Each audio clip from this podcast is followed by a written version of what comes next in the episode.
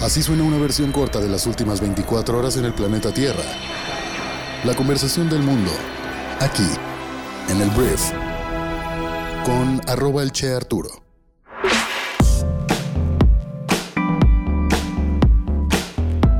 Hola, muy buenos días. Bienvenidos a esto que es el brief para este jueves 16 de diciembre. ¿Cómo estás el día de hoy? Espero que estés teniendo pues ya un gran inicio de fin de semana. Para muchos el jueves ya significa eso.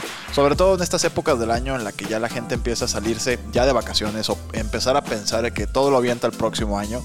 Y pues bueno, yo soy Arturo, soy tu anfitrión y vamos a hablar de los temas de conversación que debes conocer el día de hoy para ser una persona informada. Entonces, sin más que decir, comencemos con esto que es el brief.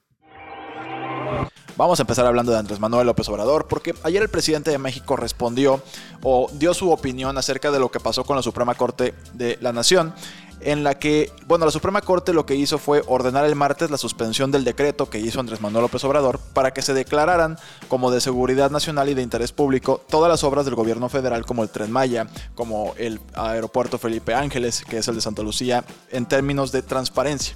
Lo que esto significa es que el gobierno no podrá reservar la información que se le solicite, como suele pasar con los proyectos que cuentan con la etiqueta de seguridad nacional. Entonces, un poquito del contexto es que la suspensión promovida por el INAI, que es el Instituto Nacional de Transparencia, Acceso a la Información y Protección de Datos Personales, ya va a tener efecto de forma inmediata, mientras que el Poder Ejecutivo y las Secretarías tendrán un plazo de 30 días para emitir una respuesta.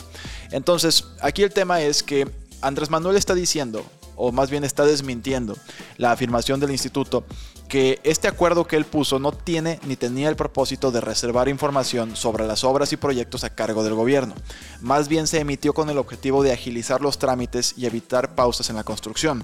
Pero aquí el tema, Andrés Manuel, es que a pesar de que tú dijeras que no era la intención del gobierno ocultar información o hacer más opaco todos los procesos, lo estaban haciendo. O sea, aunque digas que no querían hacerlo, lo estaban haciendo al final del día, sin querer queriendo lo que tú quieras. Entonces, bueno, Andrés Manuel entonces su postura fue, qué bueno que nos van a permitir continuar con la parte del decreto que sí nos va a permitir agilizar em, los trámites y evitar las pausas en la construcción. Y como que no tuvo de otra más que decir, bueno, la parte de la información igual y no era posible, ya sabía que se le iban a tumbar, pero así quedó la respuesta de Andrés Manuel, como qué bueno que lo hicieron así, y desmintiendo un poco a todos los que criticaron el hecho de que iban a opacar los procesos de transparencia.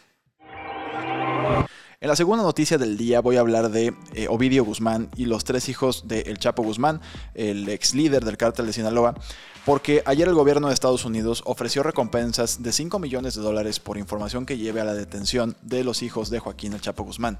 Eh, ellos son Ovidio Guzmán López, Iván Archibaldo Guzmán Salazar, Jesús Alfredo Guzmán Salazar y Joaquín Guzmán López. No olvidemos que Ovidio Guzmán ya había sido capturado en un operativo en Culiacán, me parece hace dos años creo, y al final pues todo parece indicar que lo soltaron los mismos elementos de Marina, porque al parecer si no lo soltaban iba a haber como más violencia en la ciudad y se tomó la decisión de soltar entonces, pues esa captura habría valido, ¿qué? 5 millones de dólares, más o menos. Entonces, bueno, lo que dice el Departamento de Estado en un comunicado es que los cuatro son miembros de alto rango del cártel de Sinaloa y cada uno está sujeto a una acusación federal por su participación en el tráfico ilícito de drogas. Las recompensas forman parte de una nueva orden ejecutiva con la que el presidente Joe Biden pues claramente está buscando tomar medidas decisivas para combatir las organizaciones criminales transnacionales. Entonces son 20 millones de dólares en total por la bolsa por estos tres hijos del famoso narcotraficante.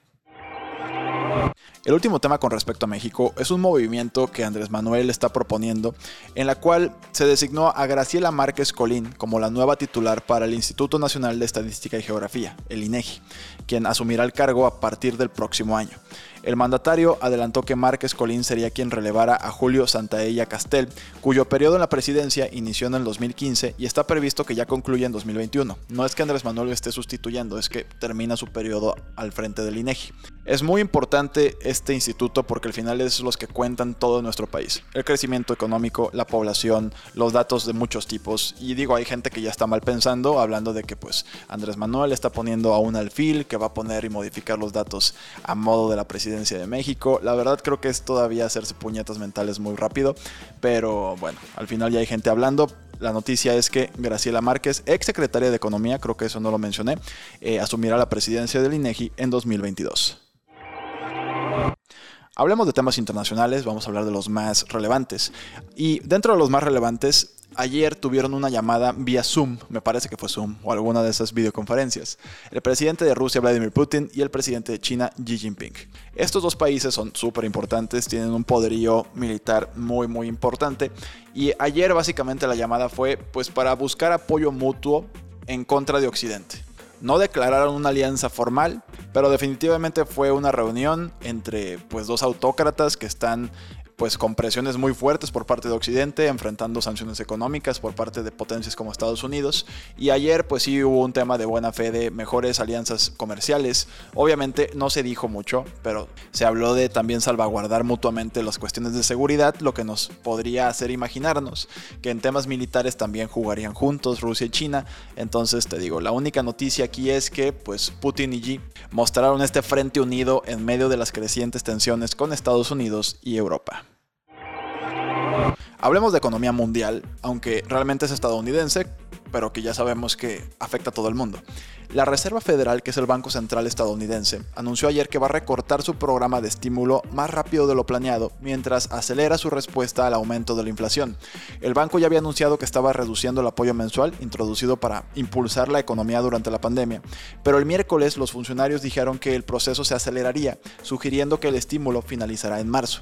Entonces, esta medida abre la puerta a un aumento de la tasa de interés en la primera mitad del año 2022, y lo que dijo Jerome Powell es que la actividad económica está en camino de expandirse a un ritmo sólido este año, lo que refleja el progreso en las vacunas y la reapertura económica.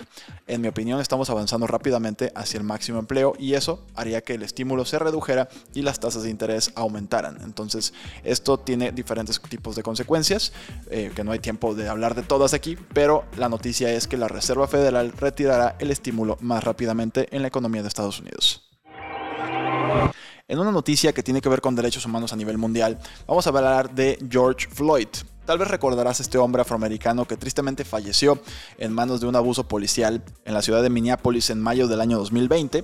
Ayer la noticia es que Derek Chauvin, que es el ex policía precisamente sentenciado a 22 años y medio de cárcel por la muerte de George Floyd, se declaró culpable de los cargos federales que pesaban en su contra por violación a los derechos civiles de Floyd.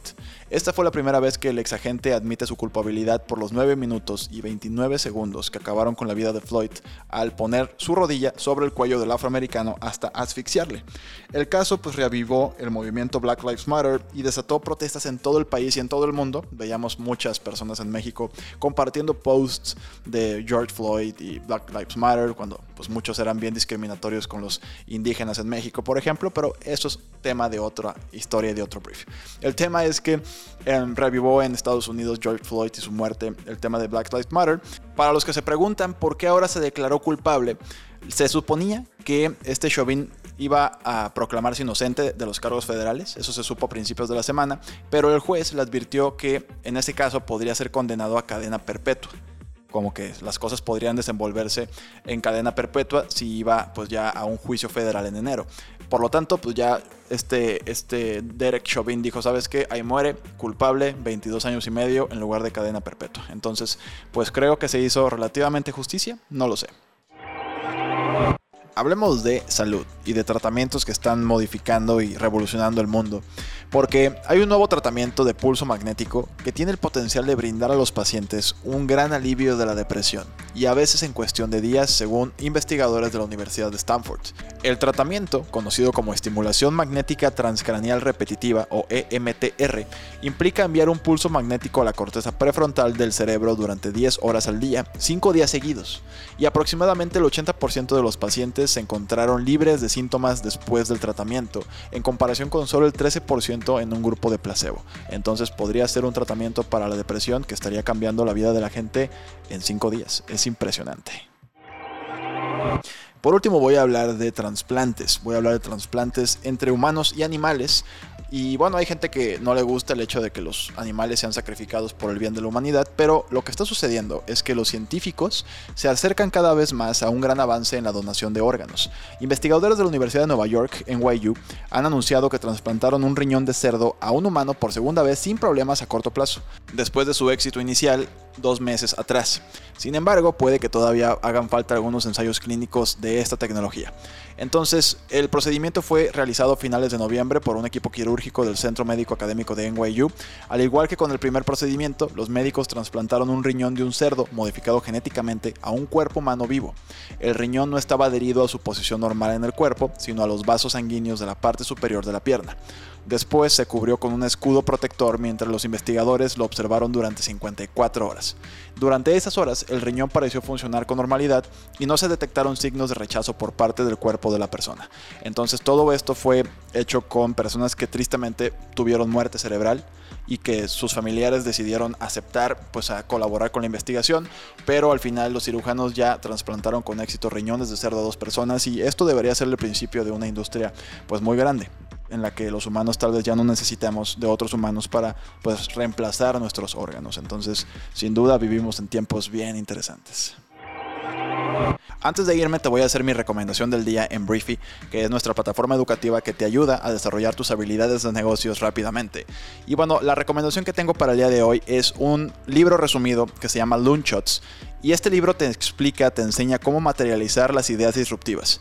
Esta, esta autora, que se llama Saifi Buckle, muestra que los descubrimientos e invenciones innovadores son el resultado de estructuras organizativas que fomentan el pensamiento innovador y te enseña cómo crear esta dinámica en tu negocio. Súper interesante, puedes leerlo o escucharlo en nuestra plataforma, que por cierto puedes probarla entrando a brief.com durante 30 días totalmente gratis. Y si te interesa implementarla en tu vida o en tu empresa, porque ya estamos trabajando con equipos también, puedes suscribirte o puedes contactarnos cuando ya estemos hablando de equipos en las empresas. Entonces, por último, no me queda más que agradecerte que estés aquí. Muchas gracias por escuchar este programa y compartirlo. Y nos escuchamos el día de mañana viernes en la siguiente edición de esto que es el brief. Estás oficialmente briefeado, eres una persona informada el día de hoy y pues bueno, te mando un fuerte abrazo. Hoy sí me voy a despedir. Yo soy Arturo. Adiós.